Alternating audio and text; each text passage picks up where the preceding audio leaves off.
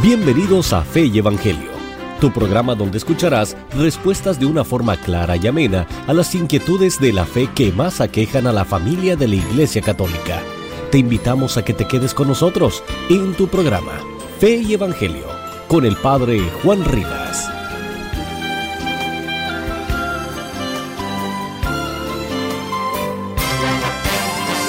En el nombre del Padre, del Hijo del Espíritu Santo, Señor Jesús, te, pido que bendigas a todos los que están escuchando estas transmisiones de San Juan Diego Radio, el mensajero de María. Pidámosle a nuestro Señor que nos ilumine para que todo el año 2022 sea un año de muchas gracias, de conversión, de preparación para la fiesta de bodas, para las fiestas del Cordero y de pedirle al Espíritu Santo que nos guíe, que nos ilumine, porque los tiempos que vienen uh, van a ser un poco complicados. Hoy quiero hablarles un poquito de la vacuna para que se dejen, eh, hay una campaña constante, fuertísima en Univisión, que vacunen a sus niños, que los niños que no están vacunados, que las mamás están desesperadas por vacunar a sus niños. Todo esto es muy complicado, hablar de todo esto. Así que me voy a basar primero en una carta uh, que mandó el doctor Felipe López Ortega, al arzobispo de Monterrey, Rogelio Cabrera, presidente de la SEM. Entonces estamos hablando de un experto, de un doctor, de una persona que conoce y domina eh, el tema. Eh, los religiosos, los sacerdotes, no somos expertos, nuestra experiencia es en otro campo, que de hecho es el campo que hemos descuidado, porque a la hora de la vacuna, a la hora de las enfermedades, a la hora de las crisis económicas, a la hora de que la muerte uh, nos acecha, porque si hay una cosa que es verdad, que el coronavirus sí mata, que la gente sí se muere, unos por una razón, los que se vacunan se mueren y los que no se vacunan también se mueren, y la, y la iglesia debería estar dando un mensaje de esperanza, una solución, cuáles son las cosas espirituales que tenemos que tener en cuenta ante esta realidad. Piensen ustedes qué hubiera pasado si todas esas personas que se dicen que mil muertos y tres mil muertos y cincuenta mil muertos y cien mil muertos, pero ¿qué pasaría con esas personas si se mueren en gracia, mueren confesados, mueren convertidos, mueren perdonando a todos? Pues no es ninguna desgracia. La muerte no es ninguna desgracia para el cristiano, lo que es, lo que es, lo que es desgracia es morir en pecado mortal. Entonces, a la iglesia le corresponde el mensaje espiritual. Pero vamos a la carta del doctor Felipe López Ortega al arzobispo de Monterrey, al arzobispo de Cuernavaca, Ramón Castro, secretario general de la SEM, y a todos los obispos y arzobispos de la SEM. Dice el doctor, sinceramente han tenido siquiera un poquito de interés en conocer la realidad de lo que está sucediendo en México y en el mundo. Al parecer no, por su comunicado con la relación a la actualización de los lineamientos generales para el culto religioso en tiempo de pandemia.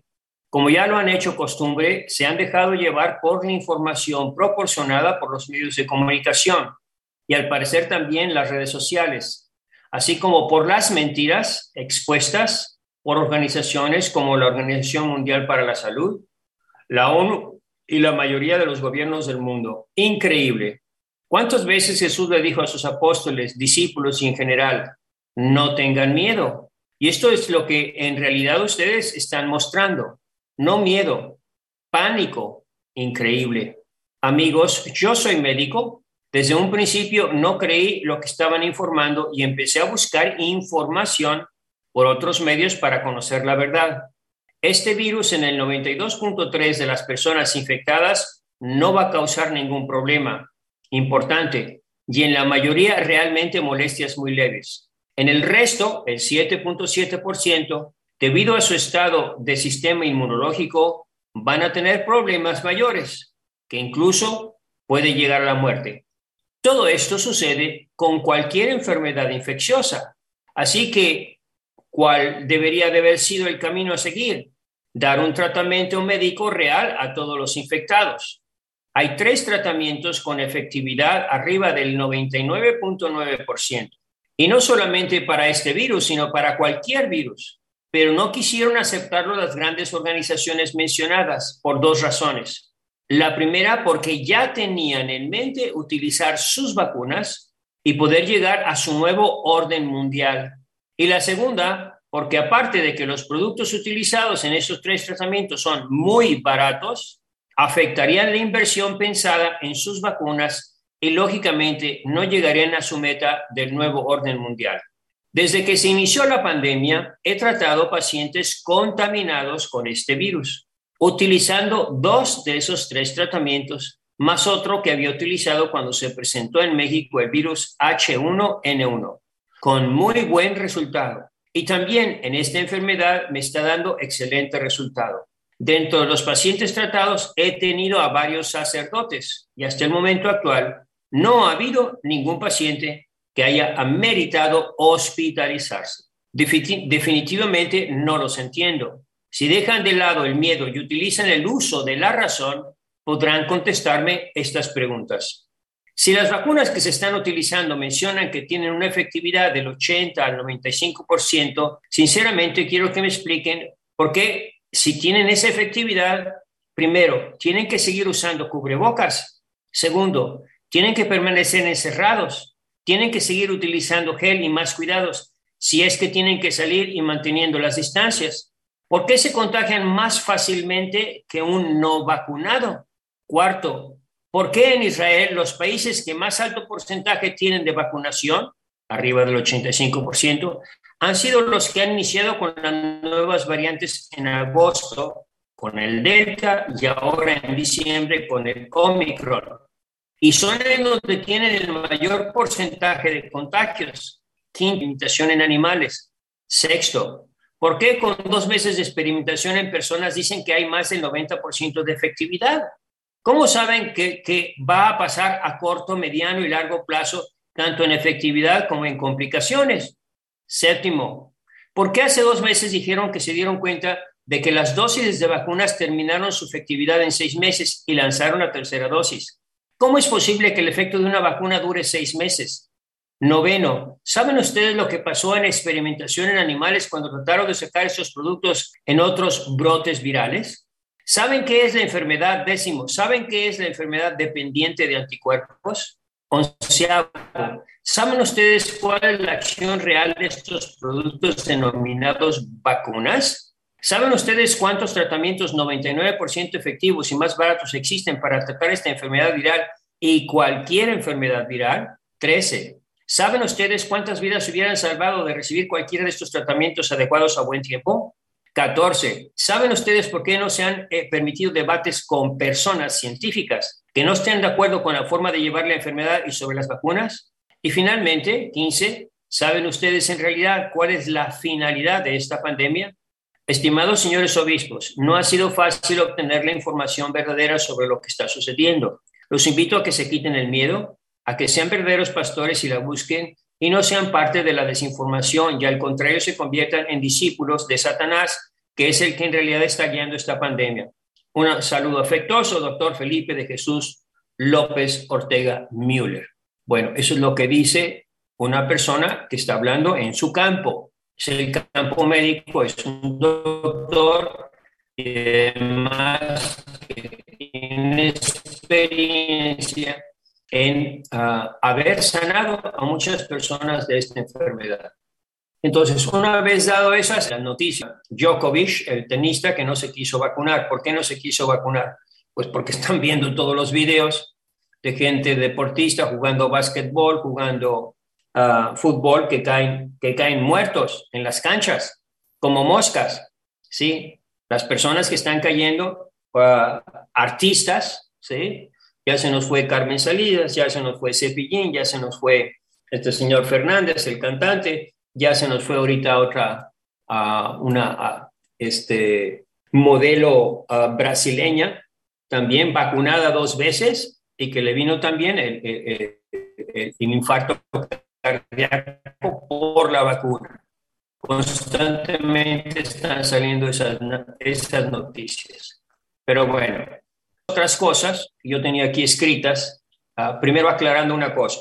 Yo no estoy en contra de las vacunas. Nadie está en contra de las vacunas. Cuando las vacunas son vacunas y te inmunizan a perpetuidad contra un virus, pues qué bueno que te inmunice. si esas vacunas están hechas ah, legalmente, científicamente, con las pruebas, y te inmunizan para siempre y no usan fetos abortados, pues bueno, perfecto. Está muy bien. Entonces, no es que estemos en contra de la vacuna, yo estoy vacunado contra la viruela y contra el sarampión y no tengo ningún problema con vacunarme. Pero aquí hay muchas cosas que, que, que, que no concuerdan con lo que realmente es una vacuna. Primero, analicemos los hechos que son totalmente extraordinarios del COVID-19. Surgió en el 2019 tiene una fecha por nombre COVID-19. Insisto en esto, porque los católicos que siguen mis mensajes son testigos de que yo les decía, salgan de las grandes ciudades. Y si no pasa nada, antes del 2020 nos regresamos. Con esto les quería decir que van a venir situaciones, y ya las estamos viendo, donde eh, la vida en la ciudad se va a volver muy, muy complicada porque te van a obligar a hacer ciertas cosas, te van a someter a fuerzas. Y ese es el problema de la mayoría de la gente. No quieren cambiar de vida, no quieren dejar las grandes ciudades, no saben qué hacer. ¿Y por qué no saben qué hacer? Primero porque no rezan, porque si rezaran y le pidieran a Dios, sabrían muy bien cuál es el plan de Dios. El plan de Dios es clarísimo. ¿Qué quiere Dios? Que seamos felices, que vivamos como la familia de Nazaret, porque Dios escogió, Jesús escogió el tiempo más hermoso para vivir. Pues Él era Dios. No escogió el tiempo de los dinosaurios, ni el tiempo de la Edad Media, ni el tiempo de los viajes a la luna. Escogió vivir en un tiempo donde se podía vivir en paz. Es más, había paz en todo el mundo la paz augusta, no había que salir fraternidad, había relaciones humanas enriquecedoras. Entonces, Cristo escogió el mejor tiempo para vivir. Y cuando yo platico con mis amigos, les pregunto, levanten la mano los que quieren vivir como la familia de Nazaret. Y todos levantan la mano, todos quieren vivir como la familia de Nazaret. Y cuando les empiezo a decir cómo vivía la, la familia de Nazaret, ya no les empieza a gustar. ¿La familia de Nazaret tenía refrigerador? No. ¿Tenía licuadora? No. ¿Tenía televisor? No. ¿Tenía auto? No. ¿Tenían luz? No. ¿Tenían agua corriente? No. ¿Tenían bicicletas? No. No tenían nada de lo que nosotros consideramos. ¿Y eran felices? Sí. Eran muy, muy felices porque los hijos amaban a sus padres, porque los padres amaban a sus hijos, porque cada quien cumplía con su deber, porque había una vida serena, tranquila, llena, se sentaban todos a la mesa, los hijos en torno a la mesa, platicando, conversando, tranquilos, tenían unas vidas familiares hermosísimas en medio de la naturaleza, veían las caricias de Dios desde el amanecer, se levantaban con los pajaritos, se acostaban con los pajaritos, prendían la hoguera, se ponían a platicar. Entonces, esa es la vida de Nazaret y Jesús quiere que volvamos para eso. Por eso cuando les digo, salgan de las ciudades, no les estoy diciendo que se hagan la vida difícil, les estoy diciendo que aprendan a vivir con sobriedad, como San Pablo nos dice, con sobriedad, sin tantas cosas innecesarias. ¿Por qué nos matamos? Porque queremos tener dos carros y tenemos que tener una televisión en cada cuarto y queremos tener esto y queremos tener lo otro y nos llenamos de cosas y no nos damos cuenta de que nuestros hijos terminan en las drogas, nuestra hija ya está embarazada, ya, ya es madre de, de, de, tres maridos diferentes, ya tiene hijos de tres maridos diferentes. Es un relajo, es un desorden todo y ustedes quieren seguir viviendo así y no les importa a Dios y no quieren saber nada de Dios y quieren ser felices sin Dios, no lo van a lograr. Dios va a venir a purificar la tierra y a obligarnos a vivir a todos como la familia de Nazaret. Y vuelvo a repetir, vivían angustiados, vivían en la miseria, no, vivían muy bien, vivían muy bien, tenían comida, danos hoy nuestro pan de cada día. Tenían comida, tenían casita, tenían todo, pero de una manera muy sencilla, muy humilde, como se vivía en las haciendas antiguamente, en los ranchos, así humildemente vamos a tener que vivir, nos guste o no, muy pronto. Si ya hacemos esa decisión ahora, si ya como familia me junto con otras familias y me voy a vivir así, con sobriedad, voy a pasar por esta tormenta que viene, voy a pasar por esta gran tribulación con mucha paz.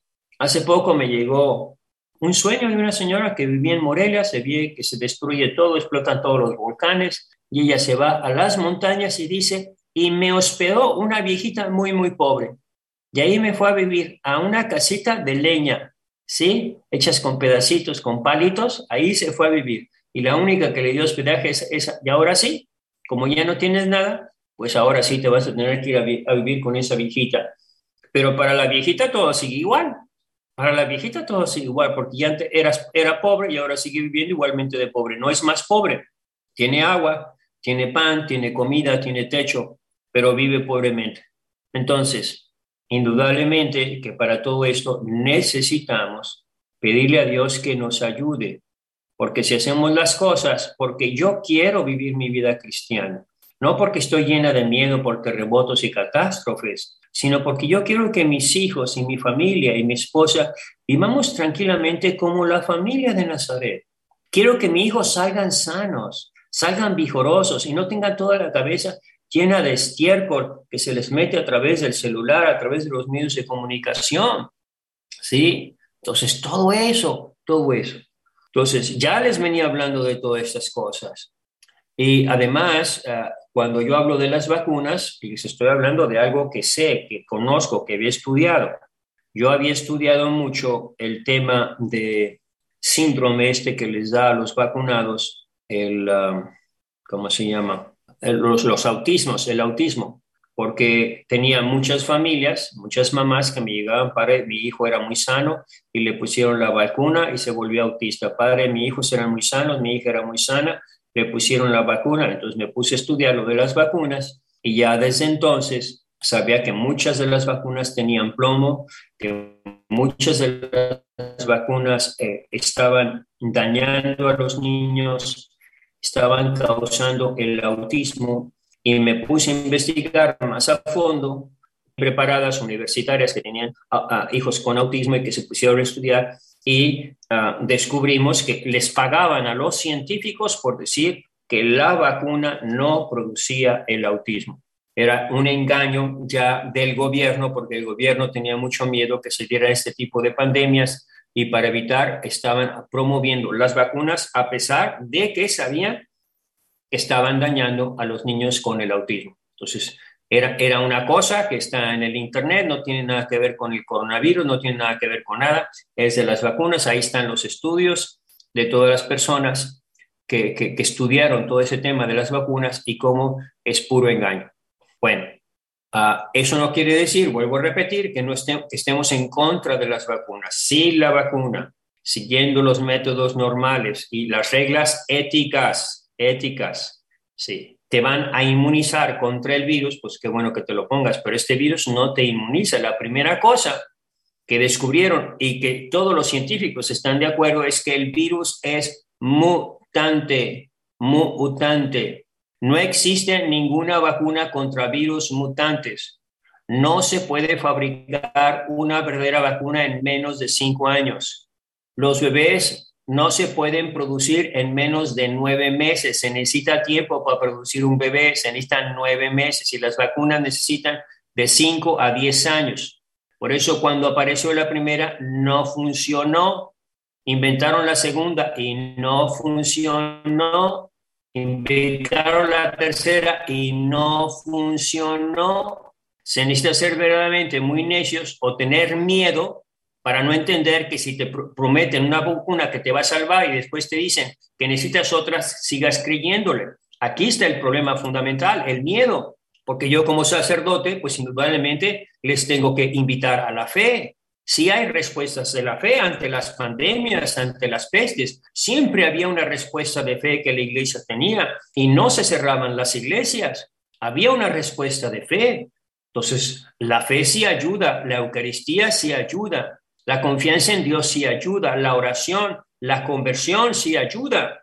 Yo, es otra pregunta que le suelo hacer a la gente. ¿Qué hubiera pasado si en el mes de marzo del 2020, cuando explotó la pandemia en todo el mundo, todos los sacerdotes, todos los obispos se hubieran reunido y hubieran dicho, vamos a hacer, vamos a sacar a la Virgen de Guadalupe, vamos a hacer un poquito de oración, de ayuno, de penitencia, vamos a ir a misa todos los días, vamos a motivar a que la gente se convierta, vamos a sacar a la Virgen de Guadalupe en peregrinación con el Santísimo. ¿Qué hubiera pasado? ¿qué hubiera pasado? Pues indudablemente que se hubiera manifestado el poder de Dios, el poder de la Virgen María.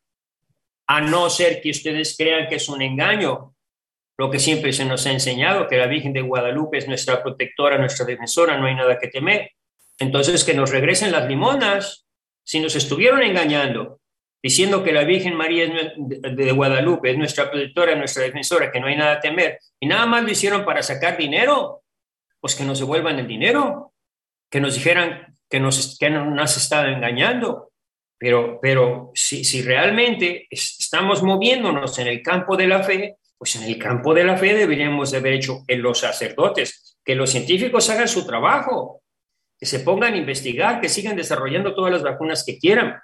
Pero a la iglesia no le corresponde el tema científico, le corresponde el tema de la fe, que precisamente esto es una de las cosas más graves que dice Monseñor, Schneider, que en el mundo se ha vivido tanto el culto al cuerpo, a la belleza, y, aponte esto y aponte el otro para que tengas los senos más grandes, para que tengas el trasero más grande, para cuidar tu salud. Ha habido ese culto al cuerpo tan grande que la iglesia misma ha caído y se ha convertido en adoradora del cuerpo, en culto al cuerpo. Le preocupa más al parecer, al, clero, la salud física que la salud espiritual, que la salud moral, que, que, le está pegando el coronavirus, que se puede morir. Bueno, muy bien, llévalo a que se confiese, que le den la unción de los enfermos, que reciba la Eucaristía, que cambie de vida, que se convierta.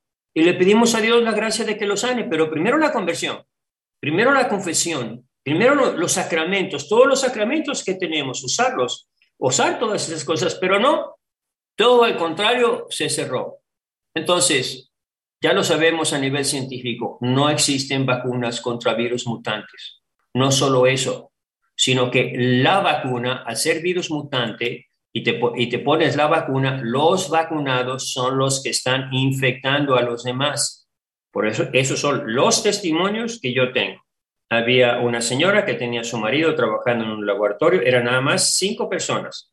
Cuatro estaban vacunadas, él no estaba vacunado. Uno de los vacunados se enfermó y le pasó el delta al sano, al que no estaba vacunado, le pasó el delta. Entonces, el hecho es ese. El hecho es ese, que los vacunados son los más peligrosos porque el virus es mutante. Esto lo dicen los científicos, no es un invento mío. Es la primera verdad que sacaron los científicos, que los virus son mutantes y no hay vacunas contra virus mutantes. Y si te pones la vacuna, lo único que haces es producir virus más, más agresivos, que es exactamente lo que decía este doctor. No se necesita mucha inteligencia. Los lugares donde primeramente se desató el delta eran los lugares donde estaban los más vacunados. Entonces, el miedo. O tienes fe o tienes miedo. Para mí esto ya son símbolos incluso de, de quiénes se van a poner del lado de Dios y quiénes se ponen en contra de Dios y quiénes van a confiar en Dios. Y no hay manera, aquí no es cuestión de discutir. No trates de convencer a los vacunados de que hicieron mal, no trates de hablar eso, no lo van a creer, no lo van a hacer, no los vas a... ¿Por qué? Porque se mueven por miedo. Es como pedir a una persona que se está quemando el edificio, no te tires del, quinto piso, se va a tirar, se va a tirar, no, no te va a hacer caso porque tiene miedo. Y eso es lo que precisamente Jesús nos dice, no tengan miedo. ¿Por qué tenéis miedo? No tenéis fe. Esto es una muestra realmente de la pérdida de la fe. El miedo es, es, es una consecuencia de que la gente, incluso dentro de la iglesia, no hay fe, porque no está actuando la fe. No se hace lo que en otras ocasiones, con pandemias, con, con crisis, con epidemias, hacía la iglesia, de invitar a la conversión y a los sacramentos. Otra cosa que está sucediendo es que las familias están divididas. Como no tienen fe, ya no podemos ponernos de acuerdo. Tratan de fanáticos a los que no se vacunan. Se enojan, protestan, acusan, patalean contra los que no se vacunan.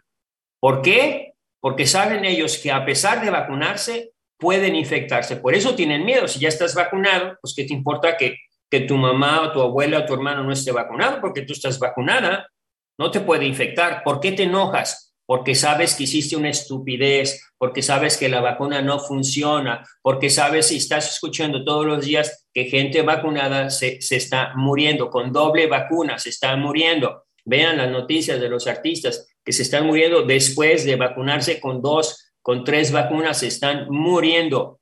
Entonces, ¿para qué te vacunases? Ya hiciste una estupidez, pues por lo menos arrepiéntete, invoca la sangre de Cristo, invoca la protección, pídele a Dios que te ayuda. Luego, la mentira mediática, pues eso ya lo sabemos, que la vacuna produce mucho dinero. Se están haciendo millonarios los laboratorios, los hospitales, las farmacias. Por eso gastan millones en propaganda, para decir que sí funciona, para seguir metiéndonos miedo, porque está dando, el miedo está dando mucho, mucho dinero a los doctores, a las farmacias, a los centros de COVID, les está dando mucho dinero. Hace poco estaba en Guadalajara, cobraban 500 pesos por hacerte, eh, meterte el agodocito en la nariz. Yo digo, pero ¿qué locura es esto? Es como estar vendiendo hamburguesas a 500 pesos y la cola no se acaba.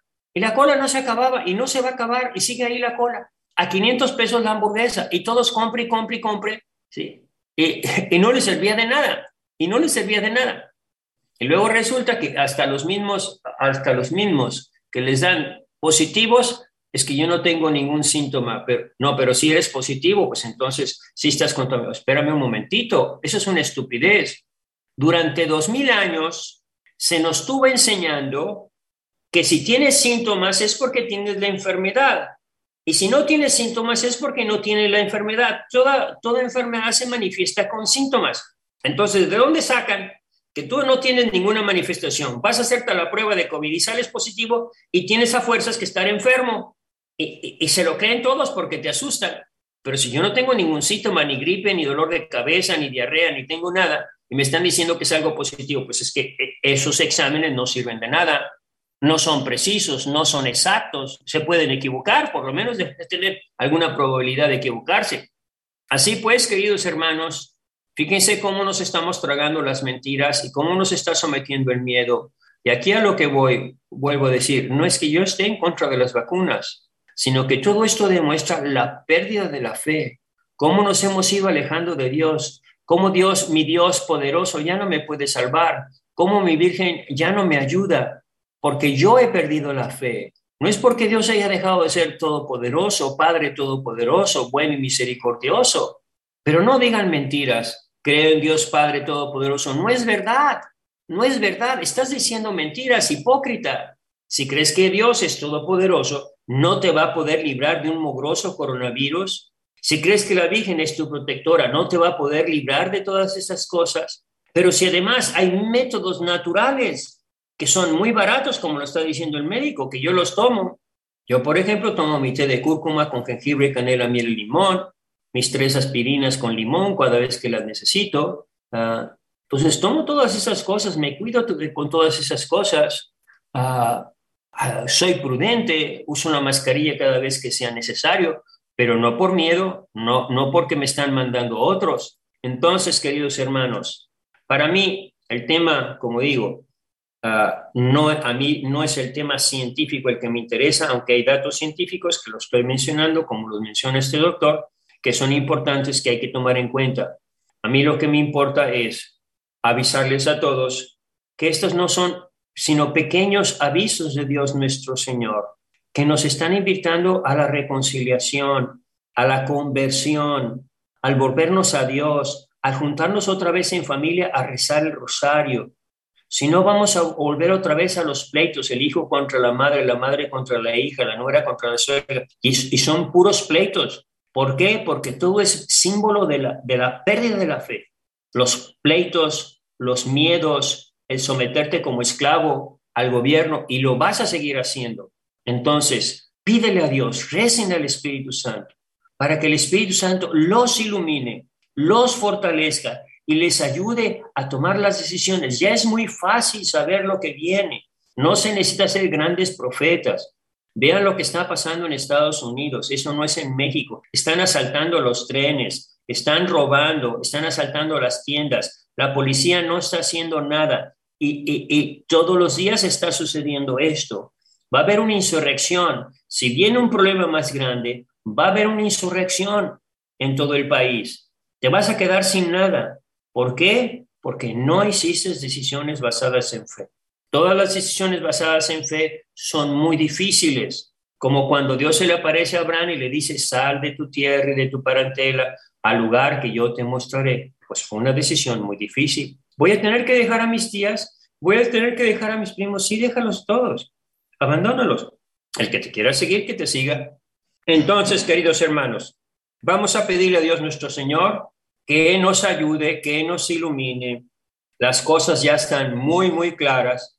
Todos sabemos estos próximos años no van a ser fáciles, pero si estamos llenos de fe y si hacemos las decisiones correctas usando bien la cabecita, porque muchas de estas cosas no son ni siquiera cuestiones de fe, sino cuestiones de lógica, que, que las estamos viendo ya, si hacemos esas decisiones correctas, Ahora, cuando podemos, pues qué bueno que, que las hagamos a tiempo, porque no esperes que venga el reventón, que truene toda la tierra, porque ya en ese momento ya no es tiempo para tomar esas decisiones que Dios te está invitando. ¿Cuál es la decisión? Vivir tu fe cristiana, vivir en comunidad con otras familias su fe cristiana, unirnos en oración y pedirle discernimiento al Espíritu Santo. No se trata de que me crean a mí, se trata de que vean cuál es la realidad y le pidan al Espíritu Santo tomar la decisión correcta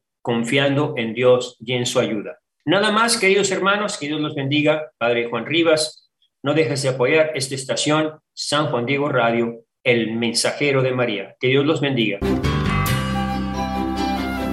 Muchas gracias por sintonizar esta edición de tu programa, Fe y Evangelio, con el Padre Juan Rivas. Escúchalo en vivo de lunes a viernes a la 1.30 de la tarde, hora de Los Ángeles, con repetición a las 7.30 de la noche.